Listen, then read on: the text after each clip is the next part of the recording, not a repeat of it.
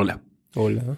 A ver, entonces, ¿cómo, cómo comenzamos? Ahí me da un poquito de mello todavía. Venga, si quiere, yo puedo intentar empezar. sí, la- el- mi plan era que usted intentara. Bienvenidos a Cinegoga. Creo que Corso siempre hace la introducción así. Él hace más eufórica, yo no soy tan feliz. Venga, es muy chévere volver aquí. Ha pasado, según nuestras cuentas, un poco más de año y medio. Nos acabamos de dar cuenta que el último capítulo fue en julio, finales de julio del año pasado. Y de por sí ese capítulo lo habíamos grabado unas semanas antes. Y de por sí, antes de eso no hemos publicado en otro año. Exacto. Nosotros, pues en pocas palabras, desaparecimos. eh, por- Como, como todos en la pandemia. Sí, exacto, por muchas razones. No creo que sea una buena excusa, pero tampoco es muy usual de nuestra parte abandonar Cinegoga de esta forma. Entonces hoy venimos aquí a las 5 o 10 personas con suerte que nos escuchan. Si llegamos a 15 será una locura. Eh, como venir a explicar un poquito el por qué venir ahora, por qué ahora un año y medio después, con qué motivos. Y no, simplemente queríamos pues explicarnos, darnos a explicar un poco el por qué desaparecimos tanto tiempo. Va a ser un capítulo, no sé qué tan largo, pero va a ser como para echar un poquito de chisme, para hablar de películas, para saber qué, es, qué son nuestras vidas ahora. Entonces, pues aquí estoy con Corso. Hola. Eh, sí, ahí está. Salude bien, Corso. Hola, ¿cómo están? Tiempo sin oírlos. La misma voz eufórica de siempre. Si se acuerdan de mí, yo soy Nicolás. Nico para los amigos. Leuro murió. Leuro, no, bueno, no sé si esto va a salir, pero Leuro la situación fue difícil, fue como terminar un- una relación, no sabría decirlo. Sí, hace, hace, yo hace más de dos años no hablo con Laura. Yo tampoco. Sí. Hicimos casi una intervención, hablamos con Sí. ella. Yo no hablé, honestamente, yo estaba viendo Shark 3 en la tele. Corso hizo todo el trabajo. Yo soy malo en las relaciones, por eso no tengo una. Entonces, pues no, le dijimos que ella es una dura en sus temas. Sí. Pero sentíamos que en, en Sinagoga quizás no estaba funcionando tan bien por diferentes razones. Quizás no, como que no empataba con nosotros, como que no, no fluía. Y pues simplemente decimos que lo más sano era intentar darnos una oportunidad sin ella. Y ella pues amablemente dijo, claro, sigan. También es, es creo que era una, una cosa que nos debíamos y creo que es también el hecho de por qué lo grabamos. Hacer esto por obligación no, no gusta. O sea, nosotros acá venimos. Esto, de hecho, esto es más terapéutico que lo dijimos mil veces para nosotros que para la gente que nos escucha. Sí, ahí, Ent- ahí ahorita viene un punto importante. Sí, entonces, en- entonces pues también ser honestos con, con la forma en que nos sentíamos dentro del podcast era, era importante y pues por eso también se preguntarán por qué no está Laura. Bueno, fue una, una decisión ahí como de equipo. Eh, igualmente si nos llega a escuchar, eh, la, la queremos, la, la y, y igual se viene más gente, se vienen más cosas, pero bueno, se les contamos más adelante. Fue cortar por lo sano en teoría. Y ella pues, ella es una dura en sus temas. Y siempre estaba dispuesta a todo. Ya se mamó una cantidad absurda Uy, de películas que Las coreanas, decimos, el las capítulo, el coreanas. capítulo de Surcorea, mis tres- respetos. Tres, películas coreanas. Cuatro. fue. ¿Cuatro eran? Cuatro porque fue Kim Kid, fue eh, No, fue, eh, vimos Thirst, Vimos Thirst, vimos eh. I Saw the Devil. I Saw the Devil ah, y Parasite. ¿O- no, creo. Pues igualmente es que nosotros la pusimos a ver Park Chan-wook y la pusimos a ver también Song Kang. Pero eh, ni fue, eh, o sea, yo sería feliz con esas tareas, pero entiendo que a, la- a las otras No, personas, pues, este, usted entra al cine coreano así de, de facto de una, sin tener preve... No, no, es que ese capítulo es una, una tesis. Ese capítulo es una. O sea, entonces en- la- entendemos que, que quizás era, quizás exigíamos a veces demasiado. No, y le- no era lo solo peor eso. es, También creo que eh, era parte de... de, de, de, de- de- no- no- nosotros tenemos cierta, cierto problema y es que somos un poco cerrados en cuanto... Nicolás, yo por suerte tenemos unas opiniones cercanas. Ujú. Porque si no, siento que este podcast sería una pelea constante. pero De- sería chévere. Sí, pero no. O sea, yo siento que usted y yo nos mantenemos es por esos puntos en común y no por los puntos en desacuerdo. Y también es por ciertas formas, digamos, como de mm, mantener la conversación con una cantidad de referentes que no son tan comunes dentro de cier- ciertos estándares, pero que para nosotros ya son como muy normalidad. Entonces, por ejemplo, las, pasa- por ejemplo, las pasaba un amigo de nosotros decía como, no, es que quiero ver más películas. eh, ¿Cómo fue que les dijo? Pre- películas No, no indies. Alternativas. Alternativas, dijo. Y la que entonces- mencionó entonces, los- entonces, ¿cuál? ¿Como cuál? Y man dijo como, no, como eh, la casa que construyó Jack, porque lo dijo en español, Sí. además, ¿sí? Y, y nosotros nos partimos de la risa. Yo siento, por ejemplo, que yo le digo a mi hermana de House of Jack Bill, y me van a decir como, oh, ¿esa mierda qué es? Pero para nosotros es algo tan normal. tan- Es que también nos pasa. Eso es somos sí, eso es de mierda, sí, eso es bastante mierda. Somos O sea. A mí eso no me... No, no- Corso no. más. Eh, ay, Yo a veces me paso. Yo cuando no estoy con Corso sí soy bien snob. Nice. Porque Corso, con Corso mantener el equilibrio. Pues gracias al euro siempre apoyo, nos aguantó muchas quejadas, muchos, muchas faltas también. Yo eh. también creo que, que, que fue un ejercicio de paciencia para ella. Sí. Porque no somos fáciles. Sí, resto.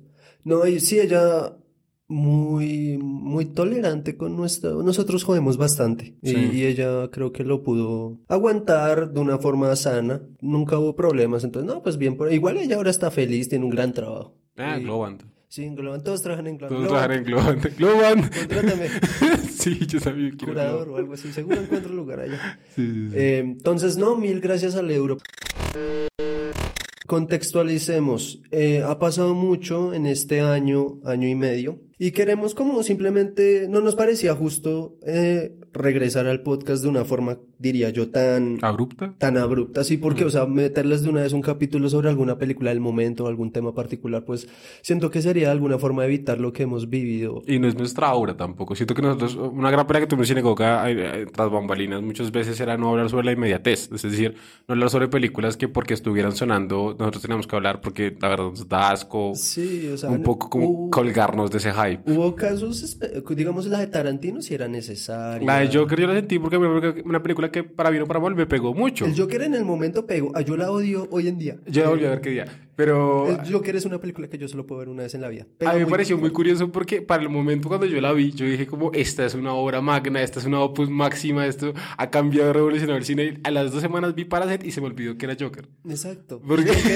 Y yo lo he dicho muchas veces, Joker a mí no me gusta como película. Yo detesto las películas que se sostienen en un extremo sentimentalismo hacia los personajes y dejan de lado todo el resto. En Joker no hay historia, en Joker hay un man que le pasan cosas malas y cada cosa mala es peor que la anterior. Y uno simplemente quiere, y uno justifica toda la mierda que le hace porque quiere que esté bien. En cambio, yo me parece lo contrario, y eso lo, lo- lo hablamos inclusive en ese capítulo, y es yo, yo, yo creo que una persona que le pasan cosas malas es una historia. Estoy de acuerdo, pero es y, que y- siento que y la- siento que la, la- el, el problema de, de- ¿cómo se llama el director? Ya se me olvidó, Jason Todd Todd. Todd Phillips, gracias. el de el de ¿Qué pasó ayer? ¿Qué pasó ayer? Mejor película. Eh, lo que el man hizo fue dejar de más cosas demasiado ambiguas, tirando más hacia la justificación del personaje que realmente la valoración de sus actuales. Es que en realidad, sí, o sea, creo que uno como espectador no logra, no logra ser crítico ante lo que hace el Joker porque, pues el man primero le lo despiden, luego la mamá dice que no lo quería tener, luego el papá no lo quería tener, la novia era ficticia. Revisítela, ¿sabe? Es que me pega duro, es una película que a mí me pega duro a mí me pega duro. A mí, a mí la esposa que la estaba viendo con mi papá al lado, me, me estaban durmiendo las manos otra vez. Y es la sensación clásica que yo ya tengo categorizada para mi ansiedad. Eso, Entonces fue como, uy, qué, qué vaina heavy. Y me, bueno, la vi como hasta parte, más a- parte de la mitad, después me fui a mi cuarto, después volví al cuarto de mis papás.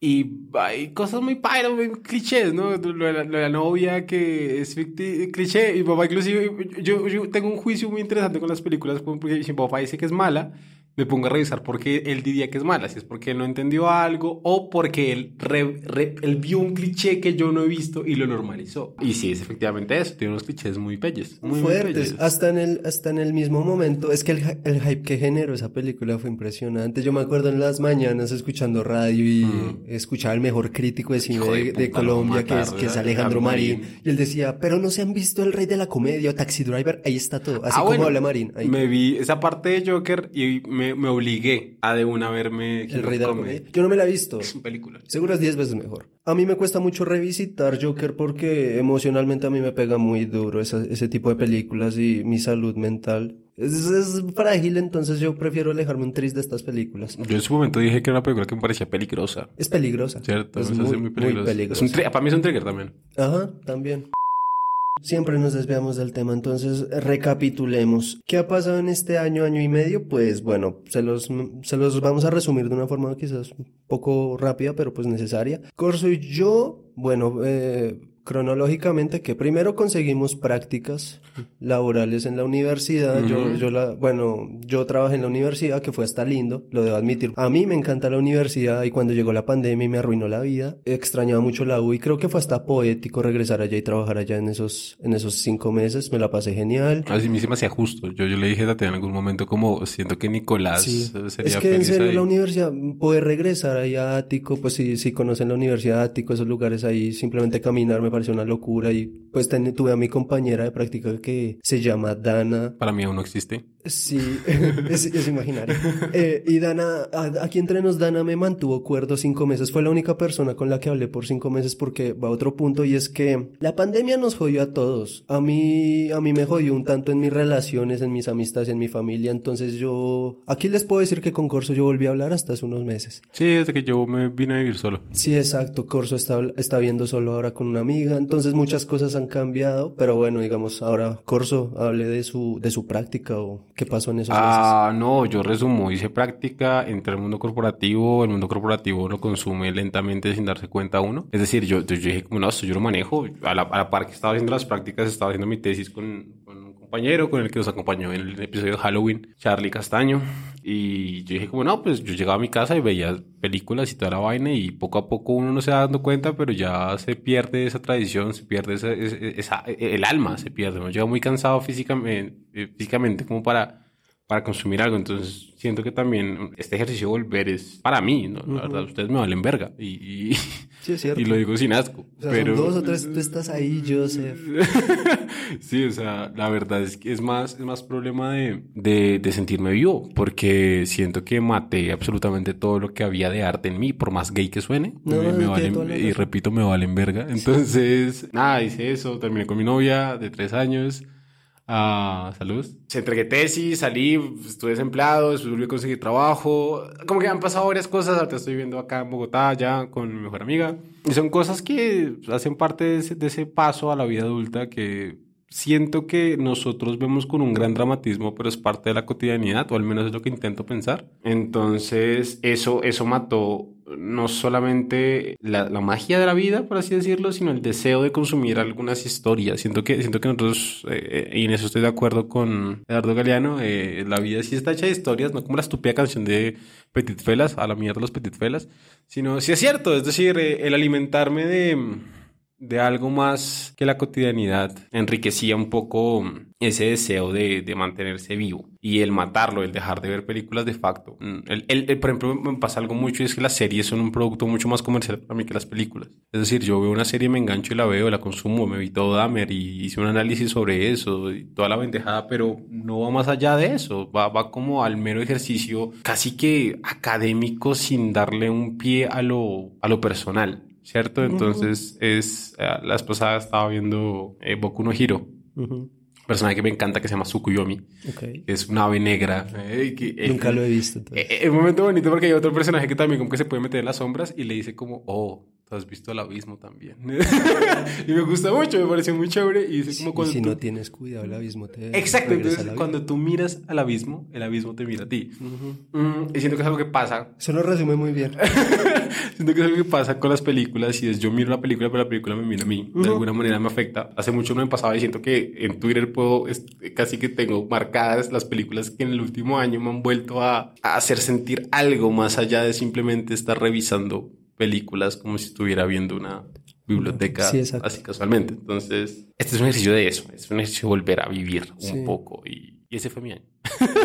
Corso lo resumió a la perfección. O sea, el, el, mundo afuera de la universidad, en mi caso, puedo decirlos, es una mierda. Trabajar es una mierda. Estoy sonando quizás muy pretencioso, engreído, des, desagradecido, gran algo. Pero es que en serio, o sea, la vida, reducirla, esto es bastante deprimente y de, por sí nuestra salud mental no es la mejor. Y lo que dice Corso es muy cierto. Yo estuve muy mal en, en, en la pandemia, en serio. Yo me alejé mucho de Corso y de, de por sí los pocos amigos que tengo. Y me pegó re fuerte. Yo estuve en, como enajenado, alienado, estuve en otro mundo y, y estuve bastante mal. Entonces, en un momento, como dice Corso, yo también me vine a dar cuenta de que yo estaba viendo películas porque en un momento ver películas me hacía sentir bien. Me sentía a gusto, feliz.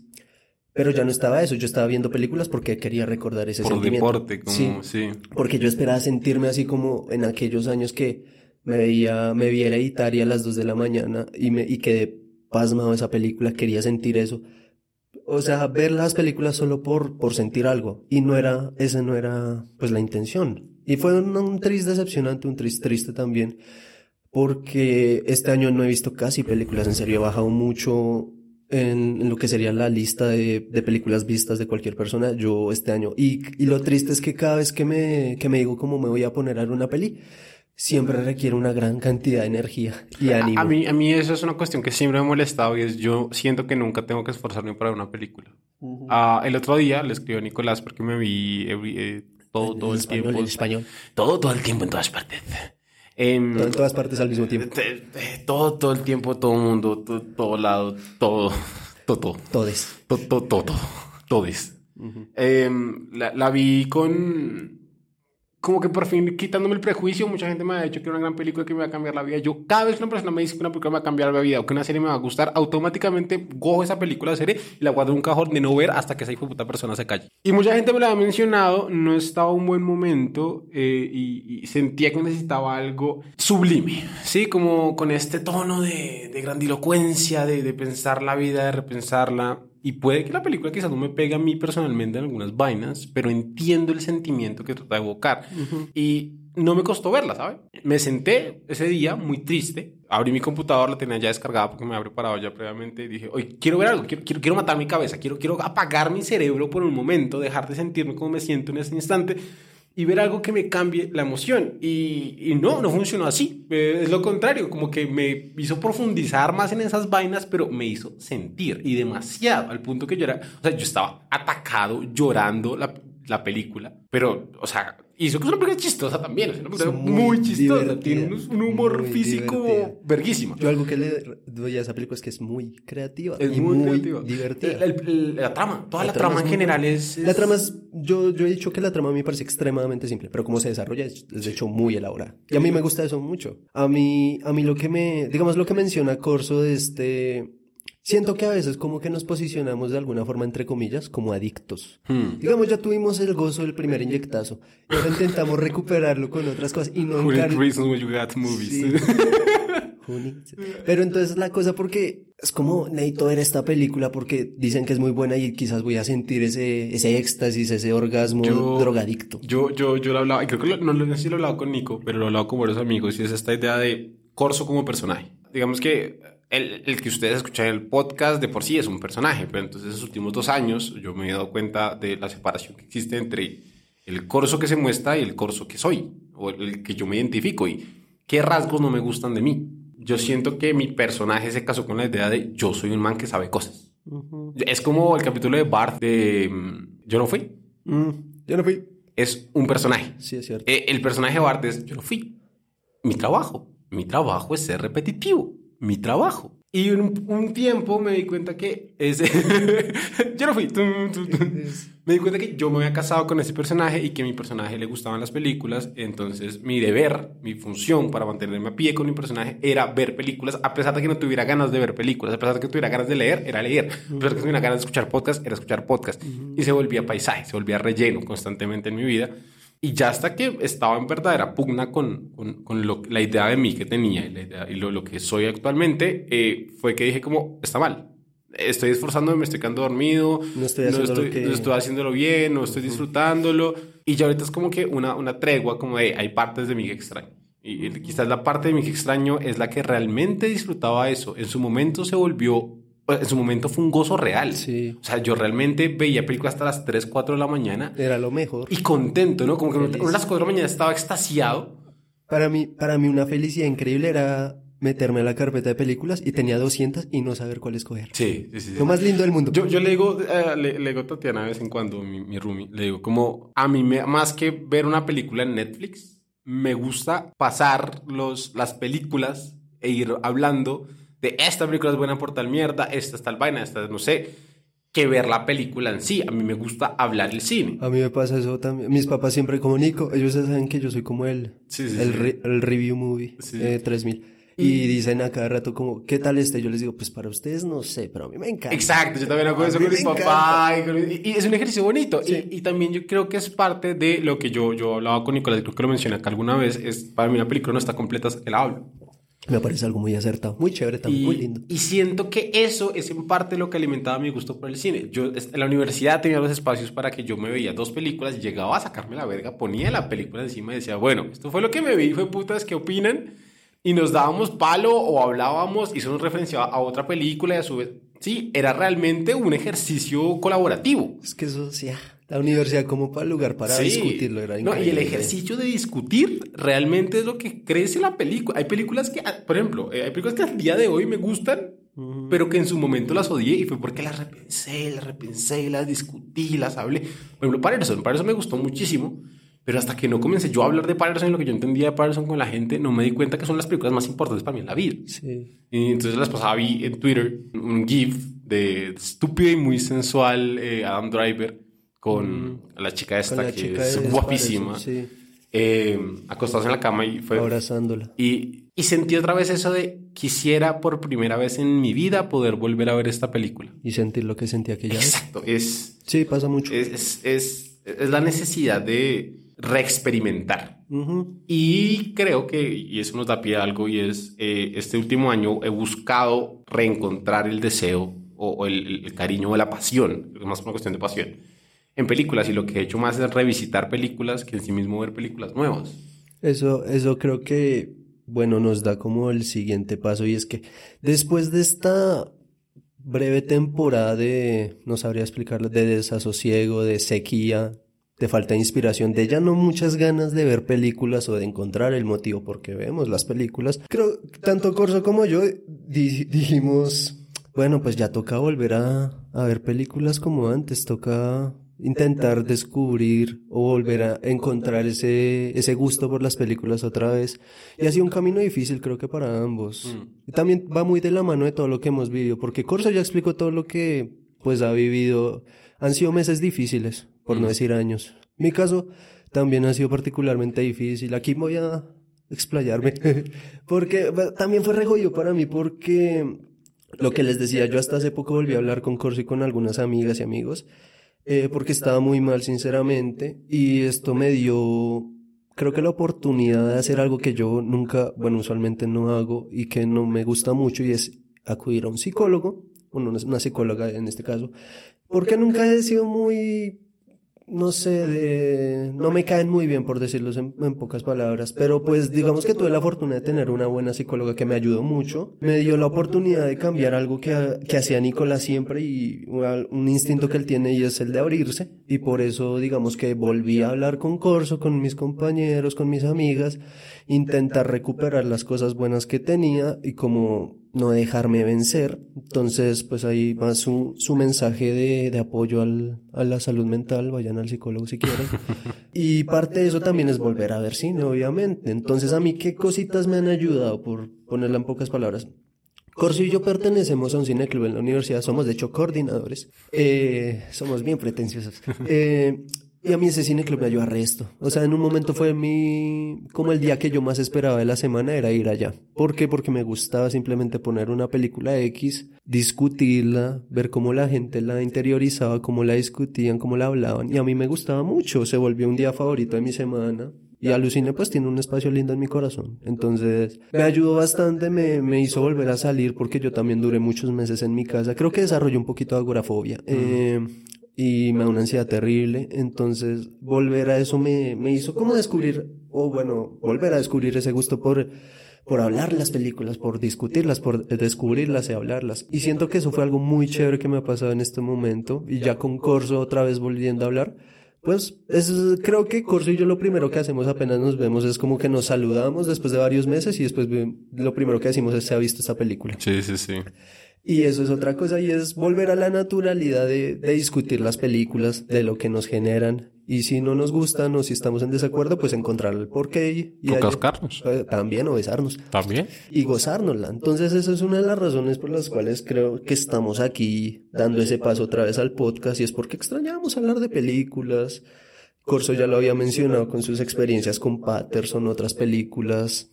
Creo que, bueno, eso ya, ya suficiente tristezas por ahora. Eh, eso es un breve resumen de, de, lo que ha pasado. Ah, nos graduamos. Ah, sí, ambos nos graduamos con dos días de diferencia. Sí, yo me gradué un viernes. Es, yo... es que Corso me escribió, dice que, ay, nos vamos a graduar el mismo día. Yo le dije, uy, no, bebé, mi ciela no. no, mi ciela. yo, yo, yo decidí graduarme un viernes, eh, porque no quería ir. gra- Yo detesto este tipo de ceremonias. Yo, las- yo quería graduarme virtualmente, sí, quería graduarme en pijama, así de me vale huevos esto.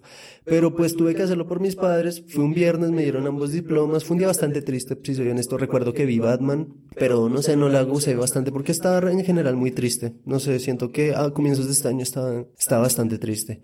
Entonces, bueno, Corso sí sé que se disfrutó, sí se gozó su, su graduación. Sí, estuvo cool.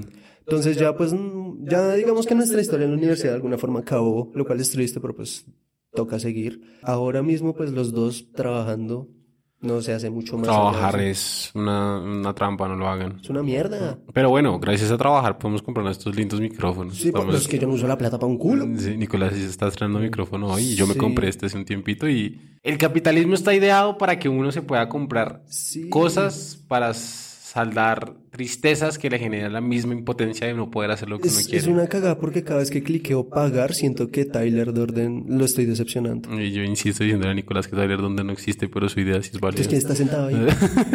es usted, Nicolás. Ajá, ent- pero es sí, porque no sé, es que estar triste. O sea, yo, yo en sí lo que he comprado son como puros libros, libros de segunda. He comprado ropita porque quería darme un gusto. Digamos, mi primera compra con mi primer sueldo. chimbas, sí. Con mi primer sueldo fue un buzo de, un saco de eh, Coraje el perro cobarde. Fue mi primera compra y lo quería. Eh, yo no uso colores eh, primarios, pero me gustó y me parece chévere, entonces pues allá va. Y de resto he comprado que pues me compré ropa, libros, nada más, ahí tengo la plata. Ah, pago un servicio de celular que casi no uso, entonces eso es ser adulto. Pero para jugar Pokémon es malo, pero Ah, Pero nunca salgo de mi casa. en mi casa en Zipa hay cuatro Poképaradas en mi gimnasio. No, voy a volver así, pa. Vamos a grabar Ayer otra me di allá. cuenta, marica, yo como que. Está loco eso. Pe- Pero bueno, entonces, ese es un resumen muy, muy corto de la, la mierda que ha sido el último año y medio. Este capítulo lo vamos a titular como recapitulaciones de un año de mierda o algo así. Ah, sí, ahí miraremos qué le ponemos, pero es más que todo un ejercicio para tratar de... Yo la verdad lo hago como una forma de recuperar hábitos saludables que tenía con mi vida pasada. Tal vez está mal, tal vez estoy añorando cosas que no debería añorar. Siento que mi cerebro se está durmiendo. Siento que el mundo corporativo, porque odio el mundo corporativo. En algún momento lo medio defendí, pero no. Siento que está, está, está matando mi cerebro, que, que acá entre nos eh, pensaba que era bastante cool. Y siento que no, ya no tanto. Siento que se está muriendo. Entonces eh, es una forma de reactivarme. Ah, nomás con la idea de volver al podcast, ya como que mi cerebro ha comenzado a tratar de ver más películas. Ah, me consumí una serie en dos días. ¿Cuál? Eh, todo Boku no Hero. Ah, bueno. Claro, eh, después podemos hablar de un poco por qué las series eh, son productos diferentes a las películas. Y, Ya empezó, ya se volvió otra vez pretencioso. Lo estoy viendo como campeón a mí.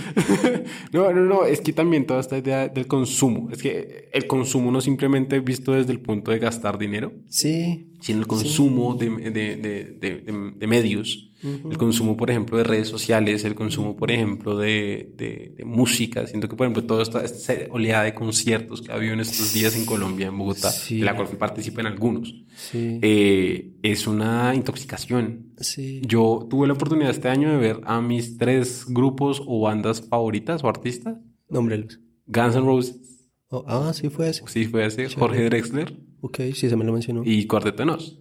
Ok. Y de alguna manera no se sintió como esperaba. De alguna manera siento que, que, que también ese, mm, ese afán de vivir tanto ha sido malo. Eh, estas últimas semanas, lo que dice Corso de, de esta oleada de conciertos, yo siento que la gente está desesperada por, Sí. por irse. Sí, sí, está tan feliz de hacer una fila 12 horas para ver al artista. No sé, no sé si la vida fuera es tan triste, bueno, sí lo sé, eh, pero estar tan dispuestos a eso, me Yo hablaba, parece hablaba impresionante. con un amigo, un amigo hace poco que fue al concierto de Zetangana, al cual me hubiera gustado ir, la verdad. Yo lo vi en. Sterling, pero en, en- en vivo. eh, Él solo es más, es más tiempo y es todo un montaje tipo película. Bueno, había Sí, razones para verlo. videos. Yo cuando vi Sterling me voló las cejas. Entonces, para mí fue uno de los mejores shows que he visto en mi vida, pero bueno, Yo más allá... que no conozco como un tercio de todos estos. Zetangana no sabía quién era hasta que me lo mencionaron. Es bueno, después lo muestro. Eh, la cosa es que un amigo fue a este, era su primer concierto, toda la pendejada, y me dijo, como parce se siente como un final de temporada. Yo casi le meto un calvazo, porque no me gusta, y siento que es un, un problema que tenemos, y es algo que yo, tenemos el tiempo suficiente de aquí en la que terminemos temporada, se los juro que voy a tocar el tema, y es cómo la vida se ha jodido a través de visualizarla como una película o una serie. Sí, Cómo es realmente los productos audiovisuales nos han jodido el cerebro. Y a todos, me incluyo. A mí también. Y me lo pela, y me lo pela. Y yo creo que el trabajo más importante de terapia que deben tener todos los psicólogos de ahora en adelante es tratar de sacar de esa puta idea a la gente. Sí, que la vida El un- mundo no funciona como una película, el mundo no funciona como una serie, el mundo no tiene hijo de putas finales de temporada. Y creo que hemos hablado en este podcast par veces. Y es, usted consigue a la chica de sus sueños Ah, y ahora qué? Manténgala, huevón. lo sé. ¿Sí? Y, y son miles de mierdas que realmente no tienen un inicio, un nudo y un desenlace, porque en la vida no hay desenlace más allá de la muerte. Y hasta que no lleguemos a eso, vamos a estar buscando varios desenlaces pequeños y no, no funciona así. Las historias podemos contar de esa forma, son fáciles, son digeribles, pero la vida no funciona como una historia.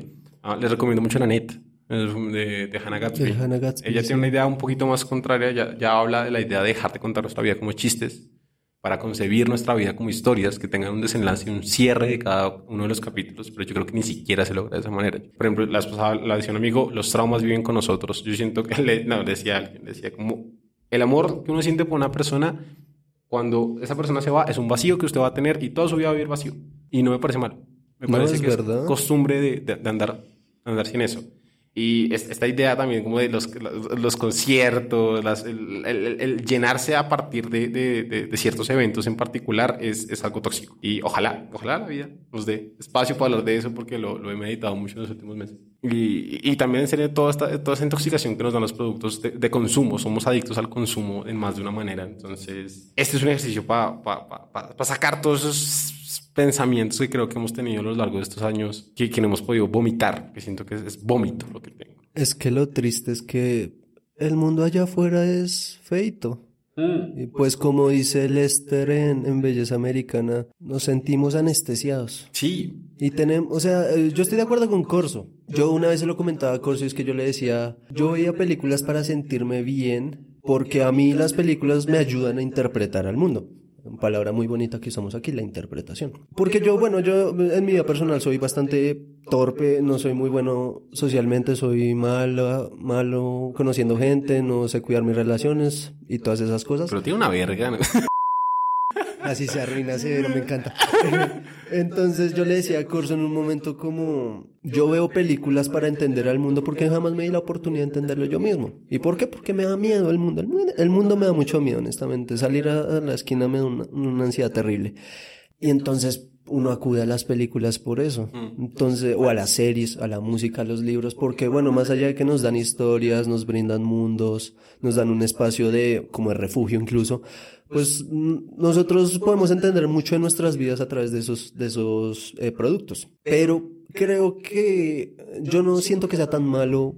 Bueno, en este punto siento que sí dependemos mucho de ellos, así tenemos, bueno, la, la, la amiga que está obsesionada con Bojack Horseman, yo que estoy obsesionado con belleza americana. Creo que de alguna forma listo, pues puede ser lindo, pero también es una excusa de vivir la vida, una excusa de no saber ser capaz de, de, de enfrentarla. Yo, por ejemplo, le, le, le tengo... Lo de los conciertos, todo esto lo decía un poco porque yo anualmente veía Avatar dos veces al año, ¿cierto? Ya hace un par de años dejé de hacerlo. De hecho, últimamente cada vez que revisito Avatar no me gusta. Eso es pesado. Es, es pesado, es, es pesado matar las, las, las, Las cosas cosas que uno ama. Sí, es, es complicado. Entonces, lo que pasa es que siento que mentalmente nos hemos preparado o nos hemos eh, predispuesto a que tengamos grandes momentos de éxito para poder disfrutar la vida. Entonces, la vida es una mierda, pero entonces llega el concierto de Zetangana y mi vida deja de ser mierda por unos minutos. Y es como, ya es un nuevo inicio y todo esto. Pero bueno, puede que le pase, puede que usted después de ese concierto, marica, tenga, un, tenga una descarga de serotonina tan hijo de puta que lo impulsa a hacer un montón de vainas el resto de su semana, a mí me lo cual lo va a impulsar a hacer algo mejor. Pero puede que no. Entonces es una balanza, es un 50-50. Es así- Es un juego de causalidad, es un juego de pensar que algo va a impactar directamente a cómo va el resto de la vida y yo siento que es algo, eh, eh, si debo ser coherente con lo que yo he pensado toda mi vida, nada va a impactarla. Es decir, nada tiene una razón de ser, todo pasa por caos, todo pasa por desorden y todo Azar. pasa por azar. Entonces, para mí, para mí, realmente yo no puedo asimilar eso de esa manera. Entonces, cada vez que yo, y, me- y- y quizás vivo decepciones, porque cada vez que yo volví a encontrarme con esas películas que me han cambiado la mente y no me re- revitalizaban, no sentía esa descarga de energía, era como, ¿qué pasó? ¿Quién me mintió? ¿Dónde está Dios? Y es como, no, hay que dejar de verlo así. La vida no se consiste en grandes golpes o grandes puntos dramáticos, grandes explotos, grandes giros, peripecias y, y reconocimientos, Ya, ya como dirían. Cálmate, cálmate, doctora. No, no, no pasa así. Y, y creo que es un poquito más como el, el encallarse a ver que hay momentos muy lindos en la vida, naturalmente. Es que estamos... El volverse a sentar en esta silla, volver a hablar de cine de esta manera. Yo me siento re bien. Exacto. Me está ayudando mucho. Esto, esto es el ejercicio. Y este no es un cierre de temporada, no es un inicio. Bueno, sí, es un inicio de temporada. Ojalá la vida nos cambie en una semana. Eh, sí, pero, pero siento que es, es un poco también a, a- a escupir toda esta idea de, de cómo estamos versionando la vida. Y al fin y al cabo eso es lo que pasaba con Cinegoga. Cinegoga no un podcast de cine. Realmente no creo que lo haya sido nunca. Creo que en sí es un ejercicio. Y si era de cine era bien mal. Eh, y, siento que el enfoque que quisiéramos darle, o que quisiera darle al menos yo, es un poco hablar menos de forma, más de fondo. Lindo. Sí, sí, sí. Y, Eso es lo que siempre hemos... y vamos a tener a alguien que va, que va a poder hacer unos análisis interesantes. Ujú, Eh, es cierto. él es muy bueno en forma, él es muy, muy bueno en forma. Y cuando se pone a pensar fondo es chévere porque él trabaja mentalmente a poco. Va a, ser, va a ser chévere traerlo aquí. De hecho, ahorita estamos hablando con Corso y nos emociona. De hecho, queremos sacar este programa lo más pronto posible Sí. para que él venga. Porque va a ser chévere regresar y hablar con él. Sí. Pero siguiendo ahorita con algo que decía Corso y es que nosotros estamos obsesionados con hallarle un significado a todo. Eh, a- como dicen en 500 días con, Con ella. ella. Queremos que todo sea un, un evento trascendental cósmico y en realidad solo son cosas No del azar podemos darle un, un significado cósmico a un mero evento terrenal. Es todo, es todo puro azar, pero pues digamos que es como un buen placebo, nos ayuda de vez en cuando. Digamos ahorita Corso que mencionaba lo del concierto, que uno le puede cambiar la vida. Yo, yo siempre regreso al mismo ejemplo y fue Belleza Americana. A mí, yo vi la, la primera vez que vi Belleza Americana fue en el 2014 y me pareció una película muy buena, pero no me impactó. De hecho, me he dado cuenta que muchas veces son las segundas veces cuando una película de verdad me impacta y me cambia. Luego volví a verla un año y medio después, 2015-2016, y me pareció una cosa increíble. Me sentía demasiado identificado, mm, sentía, incluso en algunos momentos yo decía que lo podía, podía sentir la belleza de que tanto hablan ahí Lester y Ricky Fitz. Y me acuerdo mucho en una vez que estaba bajando por la universidad, iba bajando por Ático, lo voy a narrar como Ricky en la bolsa.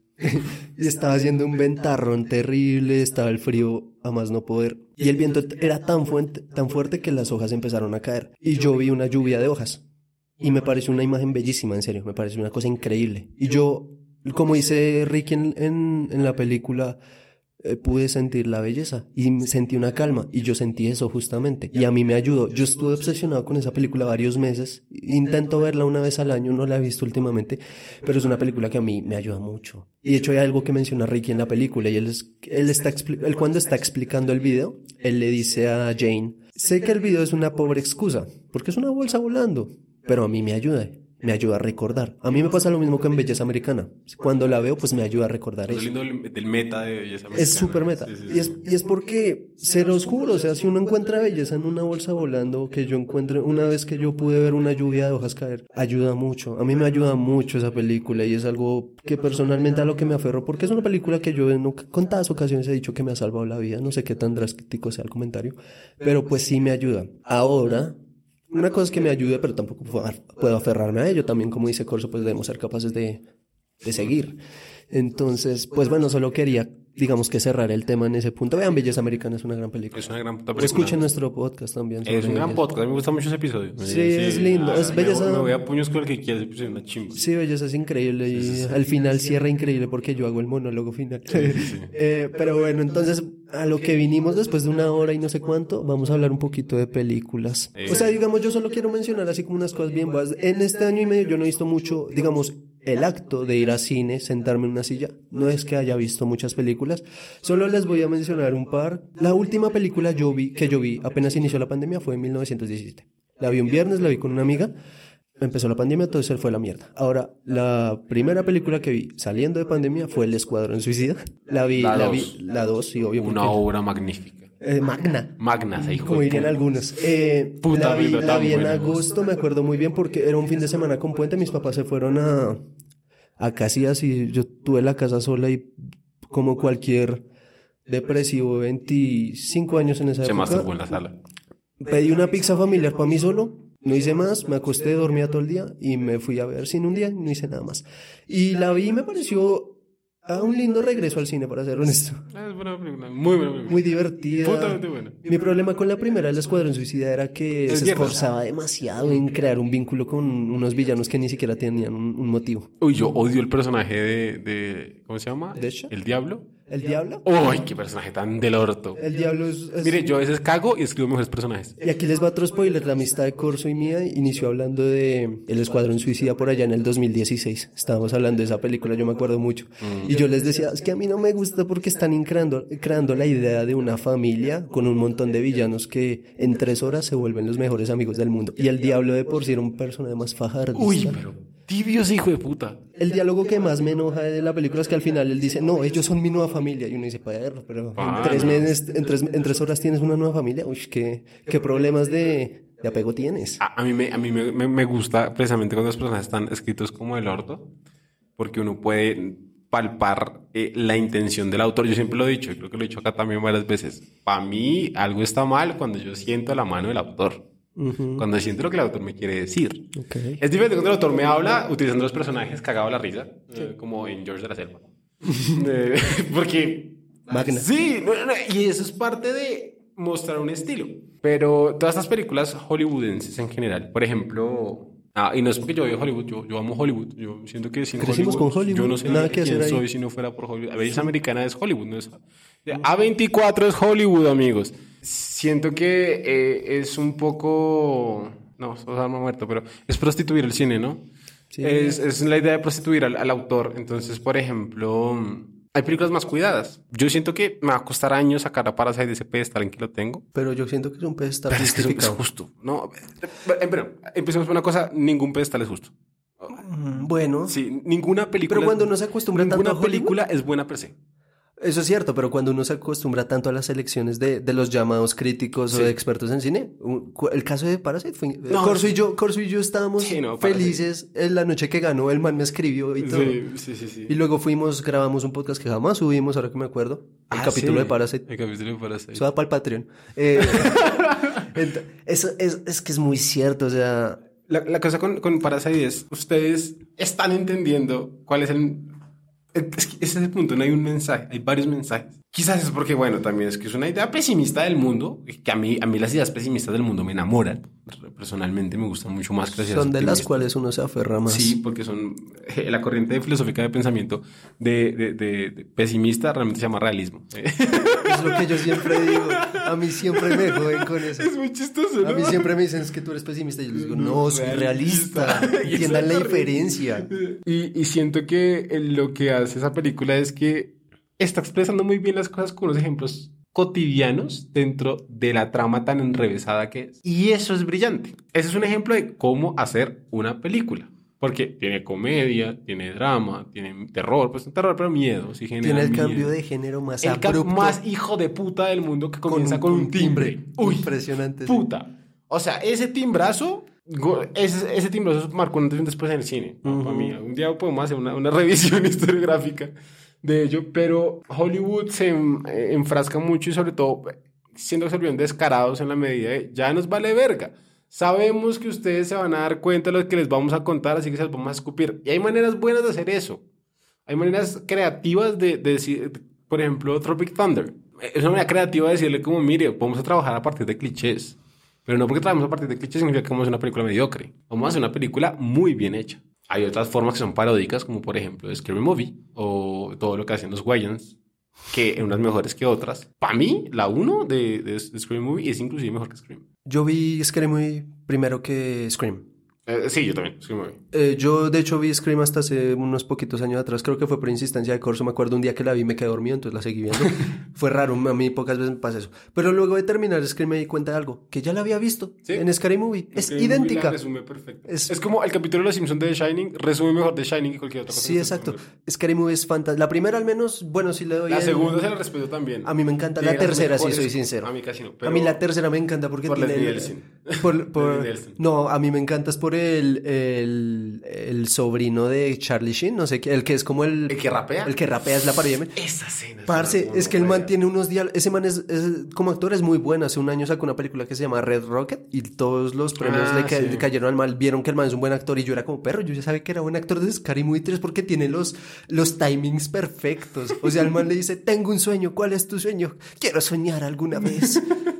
Es fantástico ese man. O sea, a mí me encanta la tercera porque es una huevonada, pero la veía mucho de pequeño en DVD. La cuatro sí, mala y la quinta ya, nadie ya, la conoce. adelante es una mierda. Nos vamos, sí, pero. Pero la, la, la, la 1 y la 2 tienen... La 2 para mí se centró en una comedia fantástica y fue ridiculizar. Y ridiculizar cosas inverosímiles dentro de las películas de terror clásicas. Claro, porque está Toma el Exorcista, ¿no? Y Parodia del exorcista, El hombre sin sombra. muy, muy buena. Eso es buenísimo. Es, es, es fantástica y, y además que el, el reparto la supo hacer muy bien porque el que hace de... Es el que aparece en Hombres de Negro, que está fusionado con los Hombres de Negro. ¿Cómo se llama? En Hombres de Negro 2. Él se llama David Cross, el David actor. Cross. Calvito Ah, con gafas, Calvito con gafas, Tobias que, en que Arrested también en Development. Arrested Development, que es un asco después de la tercera temporada, el personaje se vuelve una mierda, pero eso es un gran actor. Esa versus él versus el, el fantasma. Parce, Me La quito- carrera de silla de ruedas No. y la, la llanta queda humeando y aparece el- el- la marca. Es No. muy O, bueno. o- o los, o los Rose que se botaba con el, con el, Con el de la- con el de la manito. ¿Necesita una mano? ¿No quiere, ¿no quiere venir aquí? Es muy- A mí me da risa que cada vez que alguien intentaba ayudarlo de la silla le era, aléjate, yo puedo. y, el man, y el man los pies colgando. Es, es muy bueno. güey. No, eh, es, las- Ay, qué rico hablar así. Es que muy, es, es Es muy obra buena, magna. es muy buena. Ah, Claro, igualmente tengan en cuenta que en serio nada es bueno. La vez pasada, bueno, también estábamos eh, eh, armando una idea de hacer un mini cine, cine club acá en la casa. Y una amiga me dijo, como, no, sí, hay que poner películas que, que sean necesarias para que todo el mundo lo vea. Yo de una le salté. Sí, y yo de una le salté y le dije como, Te me vas calmando. yo digo, no hay ninguna hijo de puta película, ni hijo de puta mundo que sea necesaria para alguien. Para Yo- nadie, ninguna. Yo, yo tengo como un dicho eh, que es ninguna película es necesaria hasta que se ve. Puede servir, puede que no. El hecho es que simplemente cuando usted le vengan a decir esta película tiene que verla, la respuesta es no, usted no tiene que ver nada. No, nada, nada. y, y lo complemento con otro dicho que tengo, tengo muchos dichos. Las películas llegan cuando uno las Sí. necesita. No, yo le creo ese, yo le creo bastante ese. Pero, pero sí, sí estoy de acuerdo en, en que no hay película necesaria y, y- siento que hay una idea de los bien pensantes del cine. que Me Nos pusimos fuertes. No, es que, es que la vez pasada, la vez pasada eh, vi, vi un post de este estúpido que me vale ver que lo va a mencionar, eh, que el mancito ponía como una frase de una película en Sí. un post. La verdad es que vi eso, eh, en una edad también de bien pensantes del cine que me fastidia, me fastidia. Inclusive la, la gente que yo admiro dentro del cine como Fernando Solorzano, a veces también es una bien pensante del cine. Sí. Y, y- y me, me comenzó, me comenzó a fastidiar desde un tiempo, me comenzó, a- me comenzó a picar toda esta idea de pertenecer a, a un, a un grupo que tenga una idea similar. Como un dogma. a- Como un, sí, es un dogma. Es un dogma. Sí, es la mejor forma de decirlo, dogma. Inclusive este sujeto de Peri la semana, que tú sabes que yo lo amo. Sí. Porque el man es un duro, es un genio, su opinión me gusta muchísimo. Es un imbécil a veces. Y también es un bien pensante. El man es un, un white chicken, como se, se autodefine. Wow, ok, ok. Y, y, y también está el estúpido de que ya es otro, otro tipo de prostitución. Y digamos, es toda esta idea de las personas que entrevistan artistas y es Hollywood se creó una red para re- literalmente dirigir el pensamiento y Es hacernos cierto. creer qué es bueno, qué no. Sí, es cierto. Porque las redes al final del día no importa. Cuando, si yo soy, entre comillas, creador de contenido, a mí no me va bien decirles mi opinión de una película porque eso va. A ellos no les importa si la película es buena o mala, les importa es que vayan. El momento que una película patrocine este podcast y que nos paguen por eso, Yo tenía un sueño de eso y si alguna vez se nos acerca y nos dicen podrían hablar de esta película, yo les voy a decir, nosotros no nos hacemos responsables de nuestros comentarios porque aquí venimos es a hablar de la película sin tapujos. Y también yo creo que una, una idea bonita es el pensar que no necesariamente nuestra opinión es... es Definito, definitivo. No, es, es, es escuchable. Claro, no. No, o sea, vale verga. Vale, verga. O sea, yo, yo soy una persona que se ha encargado durante toda su vida de dogmatizar a la gente que tiene alrededor para que su- mi opinión sea valerosa sobre ciertos temas y en general sobre muchos temas. Sí, es cierto. Y un tiempo acá me he dado cuenta que yo he dicho cuántas andes se me ha cantado el orto. Corso ha dicho unas Uy, estupideces. Yo a veces, una vez dijo que Alien era un slasher. Yo casi le oí en Sí, la sí, jeta. sí, sí, sí. No, no, y me lo merecía. No, no fue Alien, fue Depredador. Usted dijo Alien. Ah, no fue Alien. Tengo el chat. Ahí se lo muestro y todo, hijo. Sí, no, no, y y digamos que creo que, que también esa idea de, de- de- de alabar una opinión de una persona porque viene de una persona en específico está mal. Estamos, sí. Entonces... El- el fina- al final del día lo único que queremos es que cada quien pues genere su opinión. Sí, y de hecho, ¿De yo, qué sirve? yo, por ejemplo, hace más de un año no escucho críticos. Yo, Y yo cuando creo- sale una película no busco nada, absolutamente No, nada. Yo tampoco. Quiero entrar, de hecho no me gusta que mis amigos me hablen de películas que no he visto todavía porque siento que me está prejuiciando y siento que si realmente yo quiero tener una opinión de algo tengo que estar lo más limpio posible. De- Ni- de si yo pudiera evitar saber quién es el director, perfecto. Sí, si sí. pudiera evitar saber, conocer a los actores, mejor. Sí. Creo que yo también creo un poco por eso es que uno comienza a entrarse en el cine noruego. El eh, checoslovaco me suena no, más. la vez pasada vi una, la yo una película de Macedonia. Macedonia tiene una actriz, marica, que es la que actúa en la de Sherlock Holmes. Ah, sí, Numi Rapace. Numi Rapace. La chica del dragón tatuado ya. Y mm, sí, sí, es la original. Y me vi esta película y me pare... no me gustó, eh, pero la repensé, la hablé con gente sin que la gente la hubiera visto. Era un ejercicio como de, de, de- de hablarle a un espejo. Y me gustó la película, saqué unas ideas de ahí, comencé a escribir este corto que escribí hace poquito, eh, sacando ideas de esa vaina y todo esto. Y es como, ve, entre más limpio esté el cerebro de, de intoxicación frente a opiniones, siento que es más pulida. O al menos es algo que yo respeto más. Sí, yo, yo siento que tenemos que sacarnos esa idea de, de bien pensantes y acá la vamos a Scary Movies porque realmente nos parece. Es que hay unos, unos prejuicios y unos sesgos enormes cuando se trata de cine. Corso y yo siempre lo hablamos porque pues de alguna forma nosotros hacemos crítica. Y la gente creo que nos prejuzga demasiado temprano. Sí. Porque nosotros siempre les decimos, parce, sí, nosotros hemos visto las películas francesas, noruegas, lo que sea, pero también nos hemos visto la, la estupidez de cine B de bajo presupuesto, la película del perro asesino. Hemos visto cualquier pendejada. Muertos del susto de Dago García. Eh, hijo de puta, esa sí es. Ah, ah, te la tiré para el otro lado, cabrón. Y no, eh, es buena. Entonces esa es la idea, como sacarnos todos esos prejuicios y creo que aquí en el podcast siempre lo hemos demostrado, o sea, hablamos, intentamos que sea variado el contenido, ahorita lo estábamos discutiendo. Yo volví al cine por El Escuadrón Suicidados y me atrevo a decir que fue un buen inicio. La vez pasada me dormí en- mientras estaba con mis papás y me desperté y están dando Expendables 2. A mí me gustó la dos un Qué poquito de más. puta película. Es una oda al no pensar. Y- Y Exacto. me encanta. Eh, Una película tiene que tomarse como una particularidad. Una película no se puede juzgar. Por ejemplo, yo siento que juzgar desde estructuras narrativas ya está muy 1960. Sí, ya matemos. Por ejemplo, ese ejercicio de leer cómo se escribe una película, por ejemplo, la gente, mi, mi hermana la vez pasada me, me, me abordó y me dijo como es que realmente solo existen 12 tipos de historias. Y yo casi le meto un calvazo. O sea, de hecho es muy bueno que ella piense, o sea, siento que es, es un proceso. ¿no? Y, y la vez pasada, por ejemplo, ah, veía, veía un amigo, un amigo músico me mandó un meme. Ah, no me entiendo, no, no, lo vi en un video hace poco, si pueden vérselo, eh, Jaime Altozano entrevistando a Jorge Drexler sobre un disco que él hizo.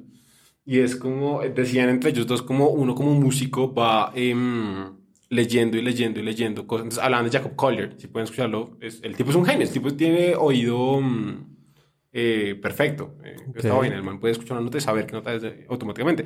Y lo que el man hablaba era como los músicos se entrenan y saben y aprenden más y más y más y más y más hasta el punto que se dan cuenta que entre menos, eh, eh, no es tanto las notas que estoy usando, sino las notas que no estoy usando Ok. los, los, los, los- formas que no estoy usando. Entonces era un meme que decía como escalas de blues, después decía como modos gregorianos, después decía como una vaina más avanzada y era el, el meme este del cerebro que crece. Y al final era el cerebro súper grande, escalas de blues. y, siento que eso pasa también acá en el cine. Entonces siento que eh, uno se intoxica también con aprender de estructuras, matan las estructuras. Siento Sí, que la mejor forma de entrar al cine sería de manera empírica. A mí me pasa que yo me obsesiono con las estructuras y cuando creo dominarlas me aburren. Sí. Son aburridísimas. Como diría Charlie Kaufman, eh, el escritor de Eterno Resplandor, y me estoy pensando en terminar las cosas. Adaptation. Eh, adaptation. El, el man odia las estructuras. Y- Adaptation es una... Ni siquiera Adaptation, o sea, su peli- yo siempre digo que su película más decente en cuanto a, un- a público es Eterno Resplandor, porque uno la entiende. Pero vaya y véase ese anécdota que en Nueva York, vaya y véase, eh, estoy pensando en terminar las cosas, ese man a uno le escupe en la cara. Y eso, es- eso creo que al final del día es una lección importante de sacarnos esa idea de las, de las estructuras. Y vean cómo le ido a él. Él se desapareció un tiempo importante de, de- de lo- de- o sea, como que se reconocía que era Charlie Kaufman, pero realmente como que le fuera bien en sus películas cuando él se montó de solista después de Eterno Resplandor, después de Cinécdoque, sus películas pasaban completamente desapercibidas, hasta- volvió hasta ahorita a sonar, hasta Hace dos años. Sí. Y es muy de nicho el man, muy de nicho. Y, y siento que eso también es, es- es, eh, la hiperespecialización dentro del cine. del contar historias de cierta manera es, es un daño. Por ejemplo, yo, yo en eso le respeto a Tarantino, ¿sabes? Porque Tarantino es un man que sabe más de cine que cualquier otro ser humano que yo conozco. Eso es lo que me cae bien de Tarantino, porque el man es un, es un director muy capo, pero al final del día es un pendejo que le encanta el No, el man sabe un Y que se ve todas las... Si el man tuviera cuenta de Letterboxd. Y el man no necesita, no necesita hacer una película cada año. No. El, man, el man ya saca su última, ¿no? Ya, ya, creo que sí, ya su creo que el otro año dijeron por ahí que va a sacar una serie. Va a sacar una serie, sí. Bueno, chimba. Pero el man cuando está haciendo una película no está pensando en hacer algo grandilocuente. al contrario, es algo sencilla. Las películas de Tarantino yo realmente son para todo público. Yo quedé pasmado con Eras una vez en Hollywood. Muy simple. Sí, y me encantó. Es, yo cuando salió el tráiler yo yo empecé como a hacer un jueguito y era sacar teorías de qué iba a ser la película. Y me saqué unas teorías sacadas del culo. yo decía como, no, Cliff Booth va a conocer a Manson y como Manson quiere entrar al mundo del espectáculo, eh, Cliff lo va a presentar a Leonardo y como Leonardo DiCaprio es como un actor bueno, aceptado, él le va a conseguir un, contrato discográfico, van a pasar cosas malas, la familia va a venir por ellos y no, al final del día es un día en la vida de un actor en descenso, una actriz que va en ascenso y un doble, ya, eso es. Y me parece una película increíble, a mí me encanta.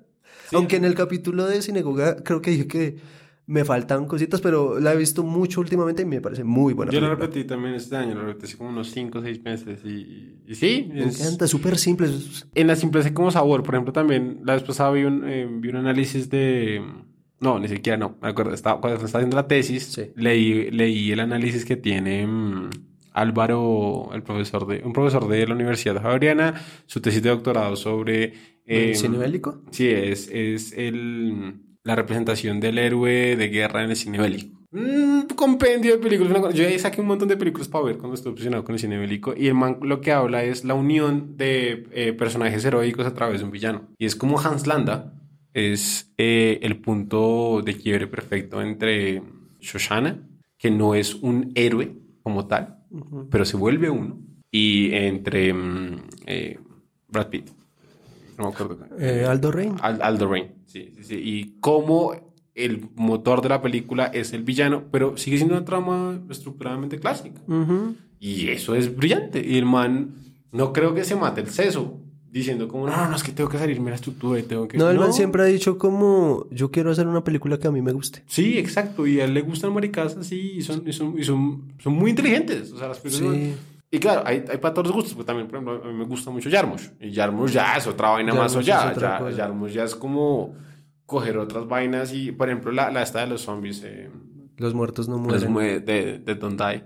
Esa película es curiosa. Es es remeta hacia el final. Sí, no, no, no. Y el personaje de Adam Driver es la cosa más meta del mundo. Sí, él dice esto es una película de zombies. Sí, y él sabe, es el personaje consciente de sí mismo. Que, que la, la esposa cuando estábamos con un amigo estábamos borrachos. Estaba molestándolo diciéndole que. que le dije como, estábamos acá en la casa y dije como, no, esto es una casa clásica donde podría venir un asesino y matarnos. Y es como el personaje autoconsciente se volvió también un cliché. Pero también ese cliché del personaje autoconsciente se, se, se, se construye pero la, la, cosa con Los Muertos No Mueren es que, pues Jarmusch ya tiene una carrera muy larga desde atrás. Yo creo que esta es una película que es casi como un capricho. Simplemente es como por hacer algo.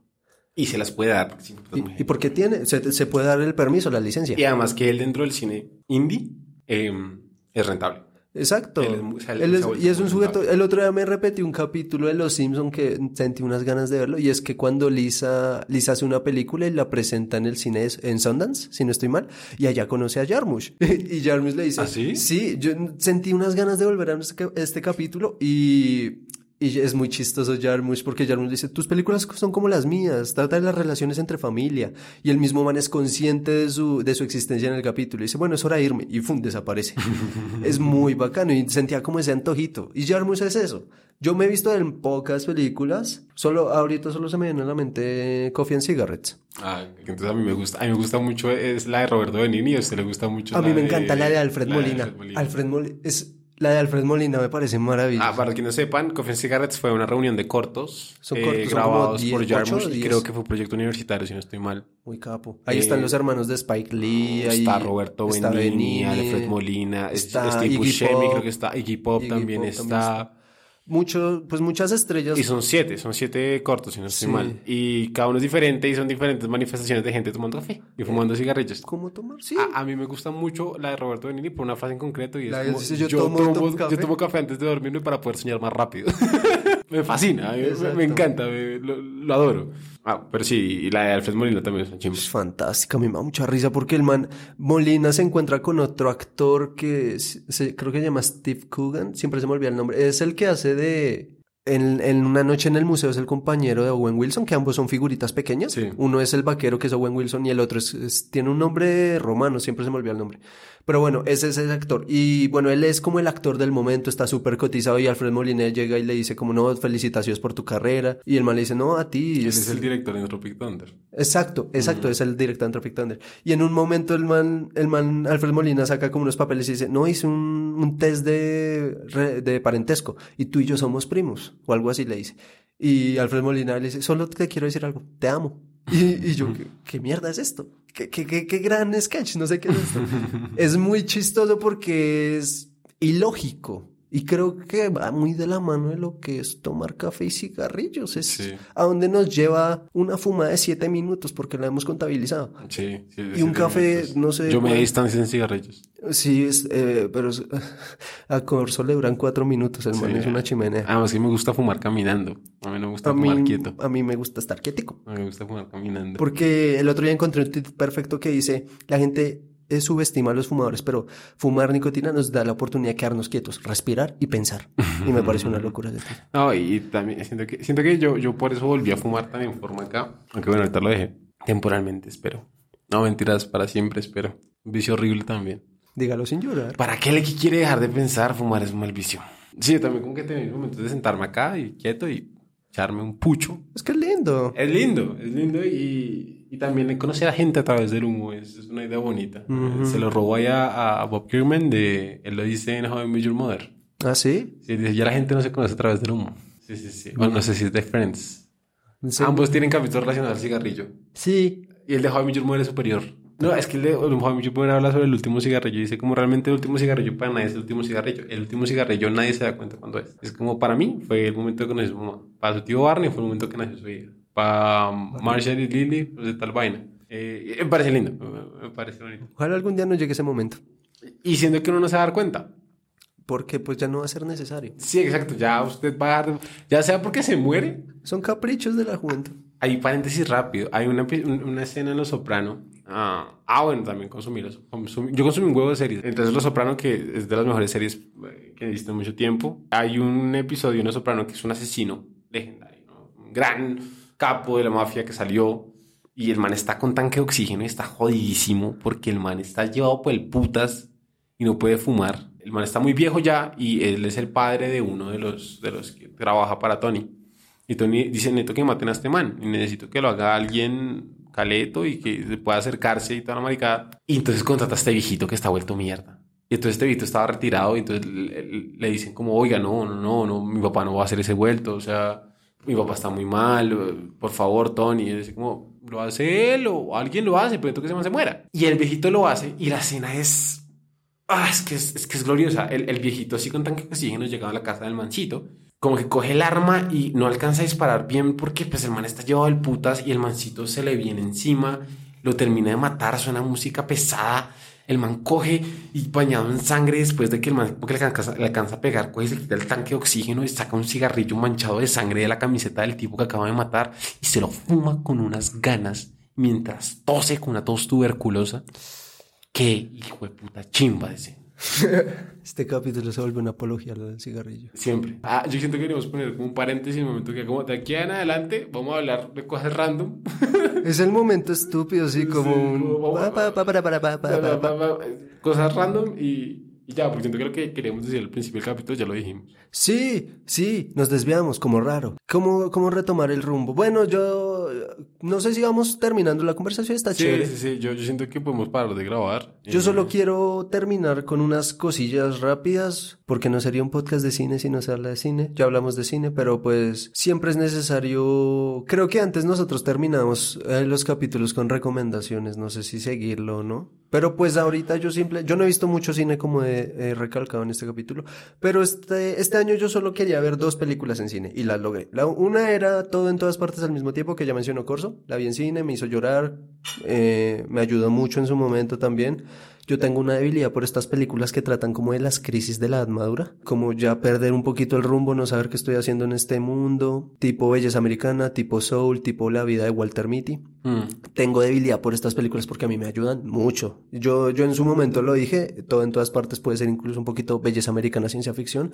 No, no creo que sea una clasificación muy acertada, muy exagerada quizás. Siento que es una película hermosa, a mí me ayudó mucho, me divertí mucho. Es increíble cómo me reí, cómo lloré en esa película. Entonces, si no la han visto, pues aprovechen, véanla. Y la otra que quiero recomendar un poquito es de uno de mis directores favoritos, es Jordan Peele, que sacó Nope, que es su tercera película. También una historia curiosa, eh, yo iba a ver esta película con Corso y una amiga, ambos falsearon al último instante y la mayoría de veces uno diría que está triste y no, pero a mí de hecho me pareció chévere porque fui a ver la película, estaba solo. Yo tengo una relación muy linda con las películas de Jordan Peele, la primera, Get Out, yo la vi el día que que fui aceptado para estudiar mi segunda carrera en la universidad, que fue literatura, y fue un día lindo. Yo vi la película con mi mamá y me pareció un recuerdo bello.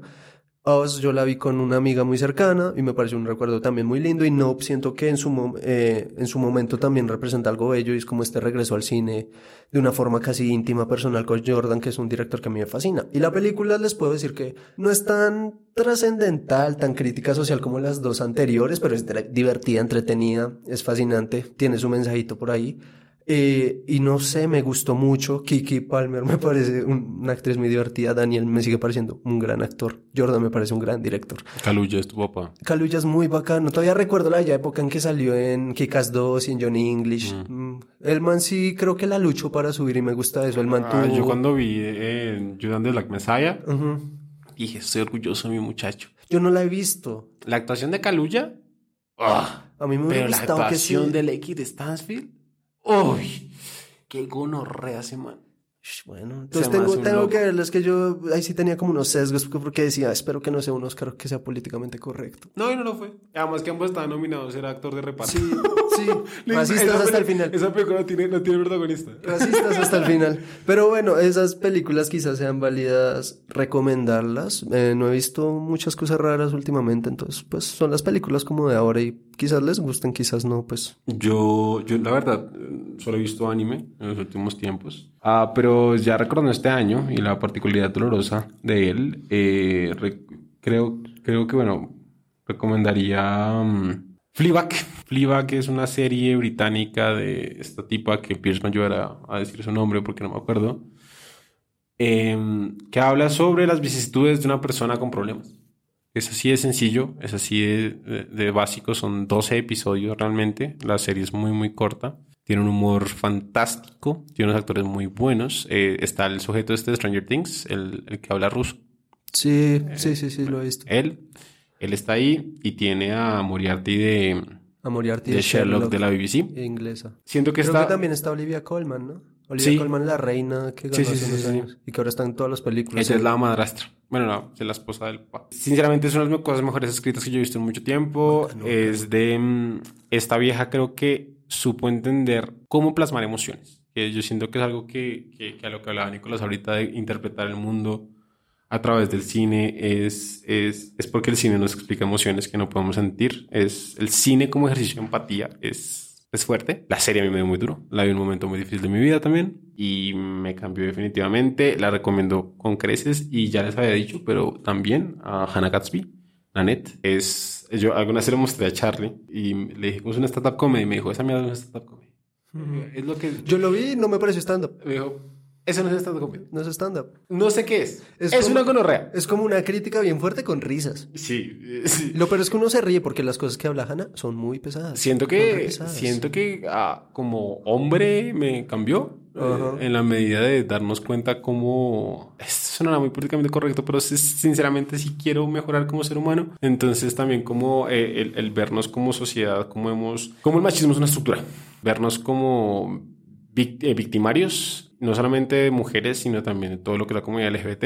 Y esta idea que les contaba de, de dejar de ver el mundo como un chiste y cómo tenemos que ser responsables con la forma en que contamos nuestras historias y cómo, cómo somos. Es un muy buen ejercicio, es una muy buena serie, es una, una muy buena, un buen, buen monólogo. Es no un sé, buen monólogo, sí. yo, yo lo veo cada tanto tiempo, lo, se lo he mostrado a todos mis amigos en general, lo- lo- los he puesto a ver y, y es una chimba. Entonces, nada, La última noticia para acabar es- este capítulo. Ya Corso mencionó a Charlie varias veces. Eh, el invitado en el capítulo de Halloween. Bueno, Charlie es muy querido aquí porque eh, eh, sabe mucho de cine. Se habla muy chévere con él. muy sabroso. Y pues hace poco, Y es un adicto a pues, ver películas. sí, eh, está enfermo. Está enfermo. Yo desearía pues, tener la energía de ver tantas películas como él, pero creo que ya estoy viejo. No sé cuántos años tendrá Charlie, pero bueno. Creo que es menor que usted. Entonces ese es el punto. Bueno, Corso, desde hace un buen rato como que teníamos la idea de la necesidad de Un tercero. un tercer miembro. Ahora la cosa es que no sé si somos muy exigentes o no tenemos suficientes amigos, pero es difícil. Sí, como que no encontramos personas con las cuales nos sintamos cómodos hablando. Sentimos gente que se nos queda... Corta. Suena mal, suena mal, su- suena pretencioso, pero sí, gente que se nos queda corta. Es que como se mencionó al comienzo del capítulo, somos bastante exigentes y a veces podemos ser bien fastidiosos. la, la cosa de Charlie es que se goza con él. Sabe mucho, eh, ve mucho. Y respeto su opinión, que Y una de las cosas más importantes de este podcast es no simplemente decir que me gusta algo, no, sino saber por qué me gusta o no. Entonces Charlie es capaz de eso. Sí, Entonces, no, pues... dar cátedra. Desde hace un- unas dos semanas o menos, pues Corso propuso la idea de Charlie y pues queremos anunciarles que Charlie va a ser el, el tercer miembro de, de este podcast para los cinco o seis personas que nos escuchan. A partir de este capítulo queremos como volver en forma. Siento que este fue un buen inicio, honestamente, me gustó el resto se hablar. tomaron hasta acá, Y con Charlie pues vamos a volver a eso, a las charlas, a las películas, a los temas y ojalá pues, quién sabe lo que el futuro depara, o sea, ojalá estemos algún día haciendo un capítulo con otras personas, con invitados, discutiendo películas, lo que sea. Entonces yo creo que eso sería todo por el momento. le recordamos que nuestras redes sociales son... Ah, cierto, tenemos redes. Arroba Cinegoga. Sinagoga, o sea, las que estaban suscritos desde hace más de un año, pues son esas, Sí, pero no me acuerdo cómo son. Sinagoga oficial. Cinegoga oficial. Y ya, Resinagoga, no ese es nuestro correo. Es nuestro correo, nuestra contraseña. Eh, y pues sí, pues no sé si quieren seguir a Corso, creo que es Juan. A Juan S. Corso en Instagram y Corso Juan en Twitter. Sí, Corsos yo- con Z. sí, mucha gente se equivoca. Los odio. Eh, yo creo que soy Nico Bernalo. Nico en, Bernalo en en Twitter. Twitter. e Instagram no, no suelo, suelo estar más en Twitter. Y creo que también estamos en Letterboxd porque en teoría haremos Sí, yo Promocionar tengo que ser más activo. Pues también estamos en Letterboxd, creo que es eh, el Corso se llama él y yo soy Nico Bernal o algo así. Entonces, pues si quieren ahí usualmente, bueno, yo usualmente siempre marco las películas que veo, Corso está un poquito desaparecido de ahí.